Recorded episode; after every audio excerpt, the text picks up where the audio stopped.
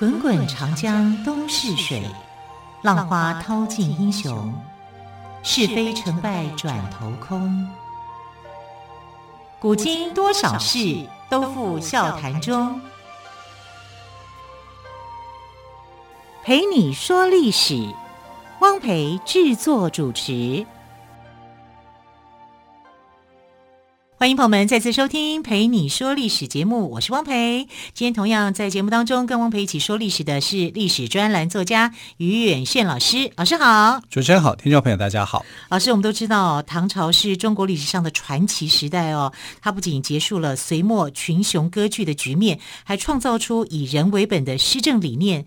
大唐盛世时期呢，民众安居乐业，国家非常的富强，四方强敌也不敢侵扰。再加上大唐的皇室带有胡人血统，他的观念跟想法跟传统汉族好像有所不同，对不对？对，那我们看他的用人的方面哈，就是他用了非常多的人才，然后才能够创造出这个呃贞观之治，还有开元之治啊。所以在唐朝里面呢，如果活能够活在唐朝的前期，应该算是很幸福的。后期就很不幸了，因为这个开元之治结束之后的那个安禄山的那个啊叛变哈，就很辛苦了。但我们来讲前期的盛朝盛唐时代啊，是很令人向往的。向往就是说，他们有很多的很好的人哦，都出来当宰相，为国家服务。就是我们昨天谈到的这个房玄龄啊之外，还有一个杜如晦。那杜如晦啊，为什么？你看从他的名字来讲就很有意思。如晦，这个晦啊，就是暗的意思，黑暗，这叫呃风雨如晦，鸡鸣不已啊。那是什么意思呢？就是呃大风大雨，有有这种浪潮来的时候呢，啊，非常的黑暗，整个看起来很黑暗的时代里面，跟这公鸡还是一直在叫啊。啊，他还是不会去停止他的事情，哈，所以叫风雨如晦，鸡鸣不已。可能就是因为这个典故的关系啊，所以这个呃杜如晦的父亲呢，就把他取名叫杜如晦，如晦，就是说鼓励他在乱世当中，你还是要有展现出自己的应有的一个气节，因为他生活在一个乱世里面，也是隋朝末年的时候的那样的一个乱世。好，那我们看到就是说大唐里面啊。就是他的李渊的儿子群里面，哈，就是李世民有这种争夺天下的一个雄心壮志嘛，啊，所以他也希望说在那个时代里面做一些事情，所以呢，房玄龄跟杜如晦就变成啊他所极力要网罗的对象跟人才。那昨天有提到说这个。房玄龄是他很倚重的这个宰相，甚至都不愿意让他退休啊！你身体不好就抬着你，我就想看你一面。那杜如晦没有那么长命，好，他他其实他比较早过世，但他跟房玄龄之间什么关系呢？就是房玄龄，我们讲他就是一个点子王，他点子很多啊，就是呃足智多谋啦，诡计多端啦，就是这样啊，他有很多的想法。很多想法都会产生，可是呢，他的缺点就是我可以想出很多谋略、很多方法，但我不知道哪一个是对的，哦、哪一个适合？抉择还有抉择上的困难，对，对，对，他有抉择上的困难。好，因为年纪大的人嘛，那唐太宗比他小二十岁啊，啊，年纪大的人呢，这个想法上面可能有很多，觉得这个也好，那个也好。对，虽然我是这样子想，可是我不知道瞻前顾后，对，不知道该怎么去决定那个东西哪一个适合。那能够帮他做决断的，就是杜如晦。杜如晦对，杜如晦是一个很果断型的。好，他可能没有像房玄龄那样脑子那么好哈，就是没有那么灵活，那么灵活，因为他通文史嘛。其实杜如晦也通了哈，但就是呃，房玄龄所想出来的一个策略的时候哈，一个方法的时候，不敢做决定的时候，杜如晦帮他决定，说就用这个啊，这个就 A 方案，那个就 B 方案，怎么样？他决断的很快。所以后来就有一句成语叫做“房谋杜断”，啊，不是杜撰哦，是杜断。啊，就是呃房玄龄的谋略啊，杜如晦的决断，决断，好，房谋杜断哈，这是一个呃这个后世留给他们两个人一个评价。啊，那这个评价在当时是很正确的。啊，因为呃房呃这个房遗爱所想不是房遗爱，这个房玄龄他想出来的一个策略啊，经过。杜如晦的决定以后都能够达到很好的效果，所以这两个人如果合璧起来的时候，威力非常大，大到什么程度呢？大到连李世民的哥哥都知道哈。李世民有两个对手，一个是他的哥哥哈，叫做李建成；另外一个他弟弟哈，叫李元吉哈。所以他们两个人都在防范哈，就是说啊，他这个这个弟弟哈，对房呃李元吉来讲就是哥哥了。所以他们兄弟之间其实是一开始当然很和啊，可是你后来有了这个皇位争夺的时候，就各怀鬼胎。对，你不觉得皇室的小孩小时候也都很开心的玩在一起吗？因为没有利益嘛。等到长大了以后，就为了皇位。对，那李建成也不是什么很差的太子，说真的，他也不是啊、嗯。但你在这个血淋淋的这个政治争夺里面，你就势必会这样的悲剧就会产生。那呃，房玄龄、杜如晦就久拥拥有这个盛名啊，所以呃那个时候这个呃唐太宗还在当秦王的时候，就还没有。还没有当皇帝的时候哦，这个杜如晦跟房玄龄就已经是他很重要的一个幕僚了。那太子那时候太子叫李建成，也就是李渊的长子啊，就曾经跟他的弟弟李元吉，李元吉后来封齐王哈，他就跟他讲说，秦王府的幕僚里面哦，最令人害怕的就是杜如晦跟房玄龄这两个人。你要想办想是一定要设想把他们两个调离，假如没有调离的话。这两个人双剑合璧，就威力就天下无敌了。对对对，李世民也知道他们两个人的重要性，所以说怎么样就不肯让他们两个离开。假如要离开的话，其实那个时候有一个幕僚意见哦，就是说把他们两个都杀了，狠狠吧。嗯，啊，就是说，因为你就是很重要的人，假设你不能为帮我的话，对你不能帮我的话，我就要防堵你，我就要防堵你被别人所用。嗯，好，就宁愿把你们两个给杀了。但他们两个是很清楚那个时候的局势，然后对对这个呃李世民是很效忠的，所以他就留下来。那李世民当然是非常高兴哈，这两个人留在他的身边，所以怎么样都不可以，就是说让他们两个脱离他的这个呃掌控的范围，或者说成为对方的这个所利用的棋子啊。所以他们两个人的重要性是这样。那可可见呢，这两个人在李世民的心中的重要的地位。不是在他当皇帝呃之后才开始，在皇帝之前他就知道这两个人太厉害了，哈，而且这个这个防谋杜杜断哈，这是很重要的一个东西。这样，那杜如晦因为他是臣子，他一定底下的人，如果李建成要调你调你走的时候，你要怎么样才能够拒绝他？对，好像也拒绝不了。对不对？你不过就是人人的任命，难道就是你呃这个李世民说想留着就留着吗？其实不一定是这样嘛，对不对？好，所以杜如晦呢，呃，当这个李建成就想要调离他，当他被列入调离名单的时候呢，房玄龄就跑去找过李世民啊，这他说什么呢？就是说你无论如何，你就一定要把杜如晦给留下来。因为不留下来的话，他们两个人就没有办法发挥作用。房玄龄呢，有很多的谋略，他是点子王，可是我不知道哪一个点子适用在这个情境上面能够解决。他很很多时候是他多谋，但他无法去决断，他有这个问题啊，他也知道这个问题，所以他跟李世民讲说：如果你要当秦王，你只想当一个王，那有我就可以了啊。但如果你还有别的想法，那你就一定要有杜如晦。这个故事讲的就很明白了，嗯，对不对？有我，那就是你就当个王；有杜如晦，你可以当皇帝。哎，差别就差别在这里啊！所以这个呃，李世民当然就听懂了，啊，所以他无论如何怎怎么样。杜如晦是一定要留在他身边的啊，他才能够成功。这个有心称帝的李世民呢，就跟他的这个爸爸啊，就是唐高祖，唐高祖李渊，嗯，对，他就跟他讲，就是说这个人呢，无论如何就要就是在我身边的人啊。当然用了一些计谋了，就把杜如晦给留下来。那杜如晦是什么样的人？其实他的家境非常好。啊，他是名人之后，因为呃晋朝的开国名将哈，同时也是一个经学大师哈，叫做杜预哈。杜预这个他是这个人的后代，杜预这个人还曾经做过这个庄子的注解，你看是很厉害的一个人啊，能够做这个是不容易的哈。那他们的家族在隋朝的时候还是当官的啊，只是他们反对隋朝的一个统治，那时候整个天下大乱嘛哈。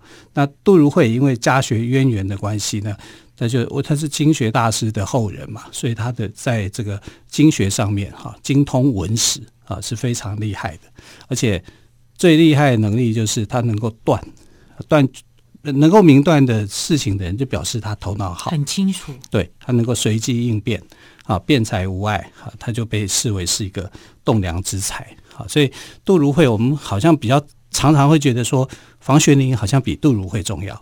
可是，其实，在房玄龄的心目当中，杜如晦才是最重要的，因为没有了杜如晦，他没办法下决断啊。对啊，他一些好点子都会变成说，我觉得这个也好，那个也好，那个也好，他也很痛苦，他很痛苦啊。但是他让房呃杜如晦去选择说，哦，我想出来这个点子用在这个地方，是不是真的能够发挥效能？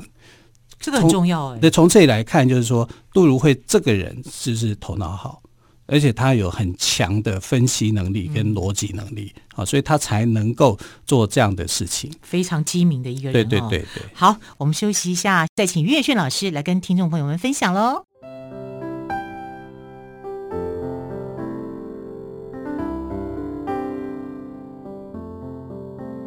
听见台北的声音，拥有颗热情的心，有爱与梦想的电台，台北广播 FM 九三点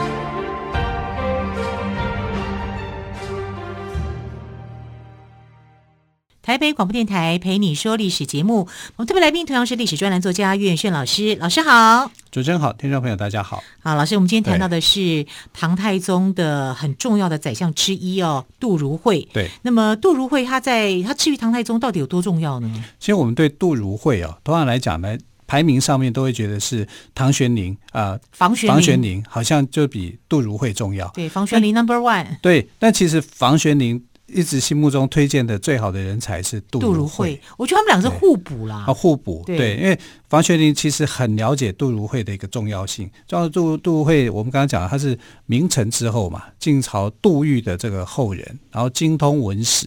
其实他在隋朝当官的时候，一定是当的很不如意的，因为不太被重视嘛。啊，他一定是属于那种心高气傲的人。他是这样的一个一个类型的人，那这种类型的人呢，你到了这个争夺天下的时候，如果你不用他，那就被人所用，啊，被人所用其实就是很凄惨嘛，对不对？啊，所以房玄龄知道他重要性啊，所以他就跟这个李世民就长谈嘛。刚刚我们有谈到嘛，李呃房玄龄就跟他讲，你如果想要当秦王，你想要当这个秦王，用我就可以了。想要争夺这个天下。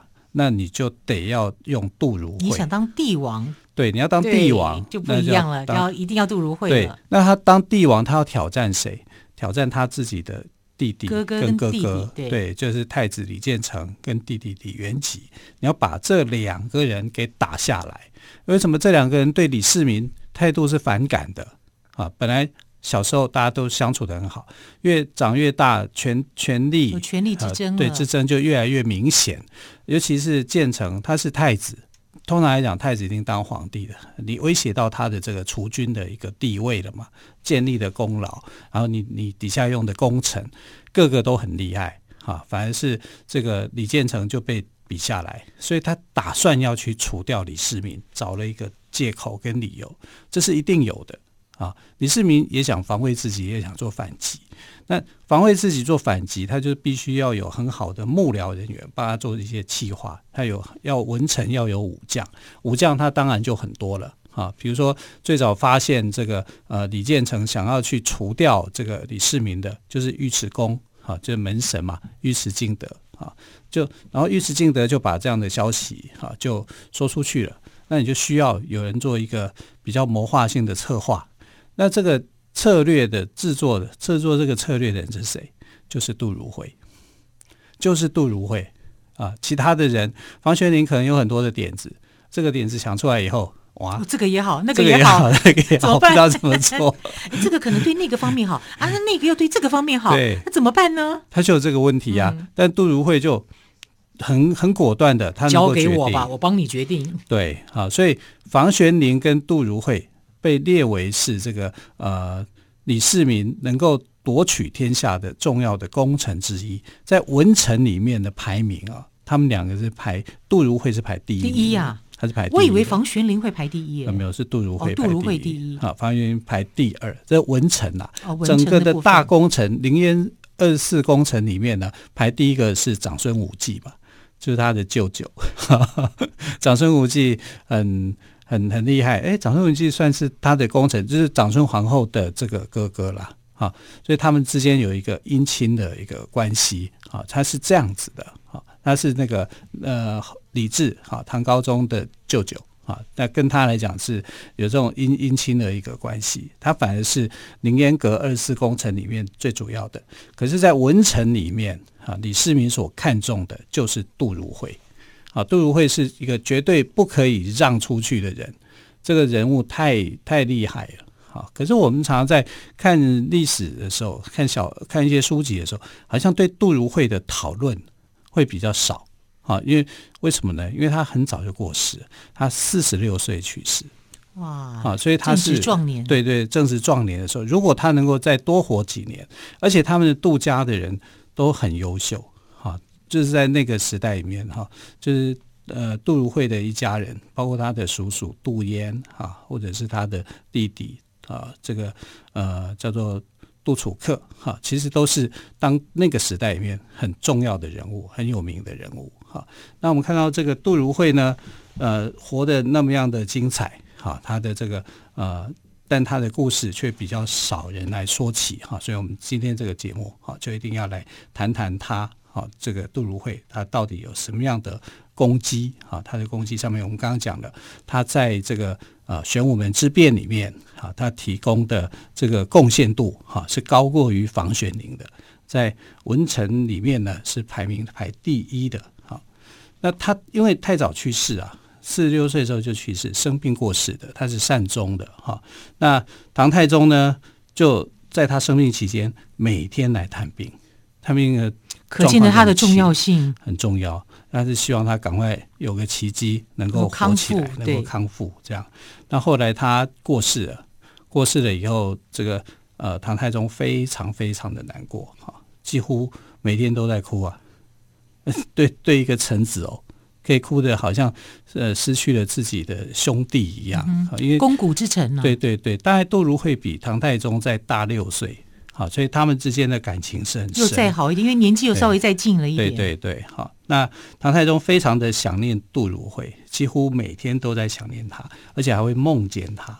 啊，然后梦见杜如晦之后，好像呃两个人在梦境里面聊天，他又可以跟他去讨论国事，讨论什么东西。醒来以后，啊，杜如晦过世了，好，那种心情不一样，好，非常的感伤，又伤心又叹息。好，所以。感情真的是很深刻、很好的。那如果他不是一个那么重要的人物，唐太宗干嘛跟他有那么深刻的感情？一定的。对，他在当年一起打天下，对，对不对？对，又辅佐他，对，然后又在最重要的玄武门之变里面啊，变成他的一个重要的左右手。其实房玄龄当然也是他的重要的左右手，哈，但是没有杜如晦的这个呃明断的谋略，哈，把能够做。做事情做得非常的果断，很清楚的分析利害啊！这个唐太宗要能够成功是很困难的。这就像房玄龄给他的评价嘛，啊，你要有杜如晦，你才有办法称帝；没有杜如晦，那就什么都没有。好，你就少了这个。好，所以他不只是让他的对手很害怕，啊，也让这个唐太宗很安心。好，那过世以后。其实他的过世，唐太宗某一个程度来讲，也可以说他也可以很安心呐，因为他不会被人所用了。哎，啊，这是另外一个考量了。对对对，但杜如晦的一生，他就是对唐太宗是非常非常的忠心的，对，忠心耿耿。他也不必太担心呐。嗯。所以有人在讲说，呃，杜如晦怎么样怎么样的时候，我觉得问题是他们两个人感情很好，感情都很深刻啊。尤其在杜如晦过世以后哈，唐太宗可能某个心里面也是更放松了，能够把他的真性情给展现出来，因为他没有任何的顾忌嘛。好，所以他的两个宰相房玄龄啊、杜如晦啊，对唐太宗来说都是无害的。好，就是我不会去担心他会不会去抢夺我的皇位。好像像我们换现代比较白话的方式来讲，就是第一个他不会叛变，第二个不会被挖角。对对 对，好，是我可以很稳稳固住这两个人，这两个人对我都是忠心耿耿，一直追随着我。对对对，但他的后人就没有那么好了哦，也奇怪了啊！你看，呃，房玄龄的后人也也因为高阳公主的关系整个变掉嘛，哈。是。那这个杜如晦的儿子啊，叫杜和，荷花的荷，荷花的荷。对对对，他曾经参与太子李承乾的谋反，啊，所以因为呃，他就是跟太子讲，你老爸当皇帝当太久了。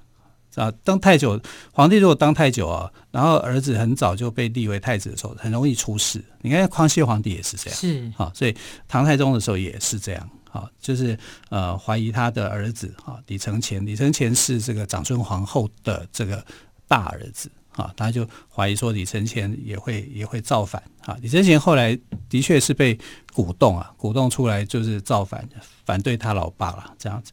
结果杜家呢就受到牵连嘛，因为造反这个事情在封建社会里面就是第一大罪。啊，那你再好，你有再大的功绩，也因为呃你的这个你就不忠心了嘛，你不忠心那就另当别论了。对杜家。反而因为这样子就没落下来，好，这个对杜如晦来讲，这应该不是他所要建立到的局面，因为他是支持李世民当皇帝的，怎么他的儿子反对李世民当皇帝，要去立李承乾？哈，这就是变得呃很诡异的一件事情了。嗯嗯。所以帝王想的永远我们都不知道。哎呀，真的，古代就是这样子，就是你在最高层的时候，你不晓得这个叫天威难测。没错，啊，即便是这个自己所忠心的这些忠臣啊，一旦是这样，他也是会翻脸无情的。嗯，好，非常感谢于宇炫老师今天特别跟我们讲唐太宗宰相杜如晦的故事，谢谢老师喽，谢谢，亲爱的朋友，我们就明天再会，拜拜。